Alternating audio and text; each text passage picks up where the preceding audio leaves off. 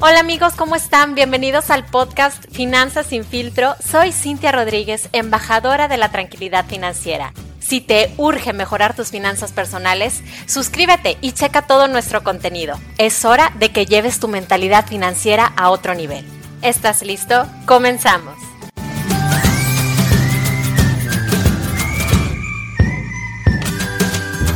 Hola, ¿cómo estás? Bienvenido y bienvenida al episodio 28 de Finanzas sin filtro. Espero que te encuentres muy muy bien el día de hoy porque este día quiero que hablemos acerca de las afores. En México aún hay mucha desinformación acerca de este sistema de ahorro para el retiro y yo quiero que tú estés muy bien informado, ya que acuérdate que aproximadamente vamos a vivir jubilados de 20 a 25 años y necesitaremos muchos, pero muchos recursos para irnos a viajar por el mundo o cualquiera que sea tu sueño. Así que voy a empezar por responder las preguntas más comunes.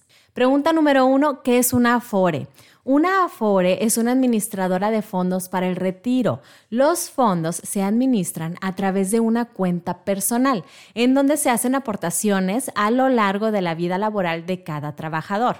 Pregunta número dos, ¿quién regula las Afores? La CONSAR, que es la Comisión Nacional del Sistema de Ahorro para el Retiro, que básicamente se encarga de vigilar que tus recursos estén seguros y que se inviertan dentro de los parámetros que están establecidos. Pregunta número 3. ¿Cómo funcionan? En una cuenta individual hay tres subcuentas. La subcuenta 1 es la de retiro por cesantía o vejez, en donde se hacen tres tipos de aportaciones. La primera es la aportación que hace el patrón, la segunda es la que hace el gobierno y la tercera es la que se rebaja de tu salario base registrado en el Seguro Social y en total nos da un aproximado de un 6.5% de tu salario registrado en el Seguro Social. La segunda subcuenta es la de vivienda en donde el patrón aporta para tu Infonavit. Y la tercera subcuenta es la de aportaciones voluntarias y las complementarias para el retiro, que las aportaciones voluntarias tú las puedes solicitar cuando tú las necesites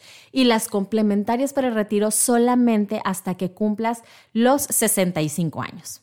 Pregunta número 4. ¿Cómo se administra el dinero? Los recursos de tu cuenta se administran en CIEFORES, que son sociedades de inversión especializadas en fondos de retiro. Y ahorita hay 10 CIEFORES generacionales, o sea que dependiendo de tu año de nacimiento, se te asignará una CIEFORE toda tu vida laboral. Pregunta número 5. ¿En dónde reviso en qué Afore estoy? Puedes ingresar a la página de e-sar .com.mx. Pregunta número 6. ¿Puedo cambiarme de Afore? Sí lo puedes hacer una vez al año, solamente si este cambio te beneficia. O sea, si te cambias de Afore, tiene que ser a alguna que te dé mejor rendimiento. Pregunta número 7. ¿Qué debes de tomar en cuenta si te cambias de Afore? Tienes que tomar en cuenta el rendimiento neto, las comisiones que te cobran y el servicio de la Afore. Pregunta número 8. ¿Puedo perder dinero si me cambio de Afore?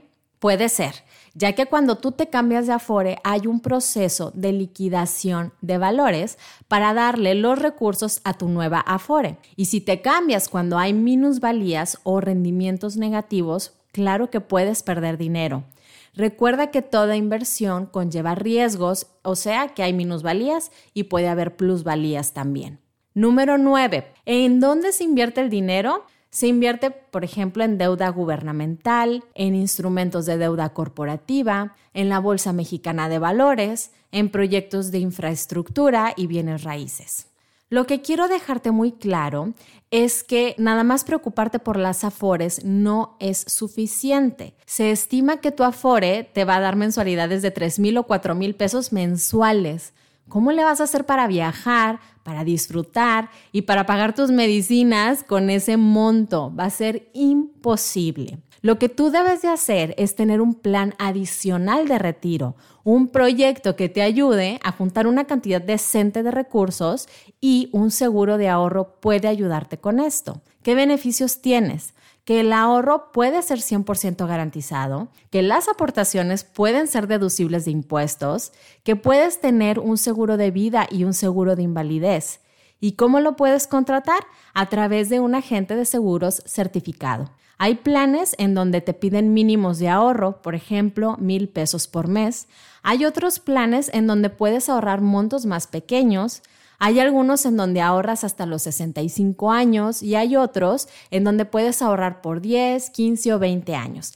Realmente hay un montón de opciones que son muy recomendables para complementar tu Afore. Pero ¿qué estás esperando para informarte? Entre más pasa el tiempo, más dinero desperdicias, menos rendimientos puedes acumular, más probable se vuelve que tú debas de trabajar después de los 65 años y menos probables se ven esos viajes por el mundo. Si quieres una asesoría presencial o vía remota, te regalo la primera hora. Mándame un mensaje en Instagram, estoy como Cintia la de Seguros y como Genius Seguros. Muchísimas gracias por haberme acompañado, comparte este episodio con todos tus conocidos y hasta el próximo jueves.